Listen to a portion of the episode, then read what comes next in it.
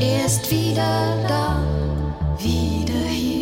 Wenn man so lange in dieser Bundesliga äh, spielt, dann, dann packt es einen. Und ich habe manchmal, wenn ich also in Memphis auf irgendeinen Kartoffelacker spielen musste, habe ich wehmütig an die schönen Stadien in Dortmund oder in Hamburg äh, gedacht und gesagt, Mensch, könntest du eigentlich auch noch dabei sein. Nach dreieinhalb Jahren hat er Heimweh. Nach dem lockeren Leben in New York bei Cosmos kehrt Franz Beckenbauer Ende Oktober 1980 zurück. Ausgerechnet zum Bayern-Erzrivalen Hamburger SV.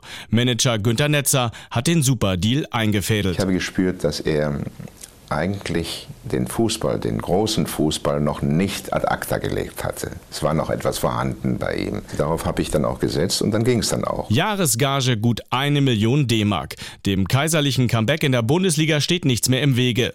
Blitzlichtgewitter überall, wo er auftaucht. Alle wollen ihn mit der HSV-Raute auf der Brust, erinnert sich Felix Magath. Natürlich war er ein Superstar, aber er wollte keine Sonderbehandlung, sondern er war bei uns mittendrin. Doch es gibt auch Skeptiker. Schließlich befindet sich Beckenbauer mit 35 Jahren im fortgeschrittenen Fußballalter. Ja, mein Gott, äh, man sollte nicht nach dem Alter gehen, sondern nach der Leistung. Und ich muss die Leistung bringen, um die Leute zu überzeugen. Ich hoffe, dass ich es schaffe. Am 14. November 1980 sein erstes Bundesligaspiel im HSV-Dress, das mit 2 zu 3 in Stuttgart verloren geht. Die Lichtgestalt des deutschen Fußballs strahlt trotzdem. Ich habe keinen Spieler bis dahin gesehen, der eine derartige Übersicht über das Spielfeld hatte und über das Spielgeschehen. Das war etwas ja, ganz, ganz Außergewöhnliches. Blickt Felix Magath auf die Beckenbauerzeit beim HSV zurück. Fast ehrfürchtig bestaunt der junge Thomas von Hiesen damals den neuen HSV-Kaiser, den er selbst zunächst noch sitzen muss. Ich war 18 Jahre alt und es ist so eine Erfahrung, die macht man ja nicht alle Tage. Aber er war ein ganz normaler Typ zu der Zeit, hat sich super integriert, Weltmann eigentlich. Ich hatte das Vergnügen, damit ihm auch ab und zu sonntags mal trainieren zu dürfen, weil er ja nicht so oft gespielt hat. Nicht der Thron, sondern mehr und mehr die Bank ist des Kaisers Stammplatz.